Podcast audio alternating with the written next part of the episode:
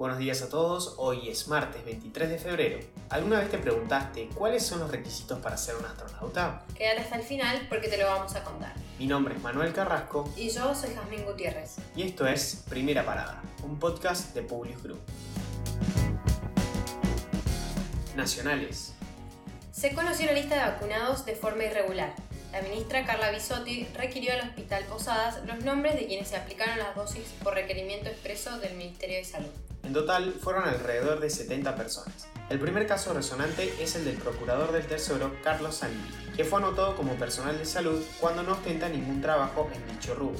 Personajes como Dualde y su familia y el embajador Daniel Scioli también aparecen en la lista. Pero sin dudas, la sorpresa fue encontrar entre los vacunados al joven ministro de Economía, Martín Guzmán, a su equipo de trabajo, el cual no ronda siquiera los 40 años de edad. Esta situación ha traído como consecuencia un malestar general en la población, que efectuó al menos 13 denuncias formales ante tribunales federales. El día de ayer se sorteó el primer juzgado para tratar las causas presentadas por Yamil Santoro y el fiscal Marijuana. Las mismas recayeron ante la jueza federal María Eugenia Capuchetti, quien imputó oficialmente al exministro González García y a su jefe de gabinete. A su vez, solicitó allanamientos al Ministerio de Salud, al Hospital Posadas y pericias de diversa índole. Las denuncias son acompañadas por los fuertes cuestionamientos de ONGs y la ONU, quienes argumentan que las existencias de privilegios y discriminaciones para el acceso a la vacuna violan los derechos humanos que suscribió el país. El presidente Alberto Fernández llegó ayer por la madrugada a México. Previo a su arribo, su par, López Obrador, se desprendió del conflicto argentino y dijo, en México no hay preferencias para nadie. Aparentemente, ello no habría modificado los ánimos, ya que el calendario oficial entre ambos se realizó sin mayores sobresaltos. Cae el Merval 3% y sube el riesgo país, tras el efecto Petrobras y el inminente default de la deuda con el Club de París. Las acciones de Petrobras bajaron un 20% tras la decisión del presidente de Brasil, Jair Bolsonaro, de reemplazar al presidente de la empresa, Roberto Castelo Branco. Esta situación impactó muy fuerte a nivel nacional. La inflación acelerada provocó una escalada de plazos fijos en pesos indexados. Subieron un 20% en enero y continúan aumentando al mismo ritmo. Esto es evidentemente una conducta que adoptan los argentinos para hacer frente a la aceleración inflacionaria. Internacionales.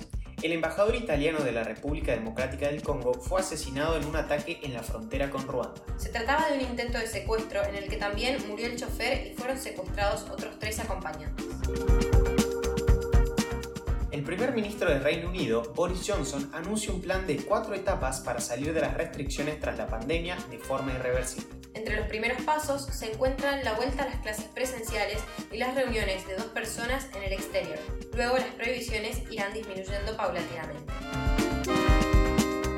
La esposa del Chapo Guzmán fue detenida en Estados Unidos por narcotráfico. La acusan de participar de una red de distribución de diferentes drogas. Anteriormente también había sido acusada de colaborar con la fuga de prisión del Chapo.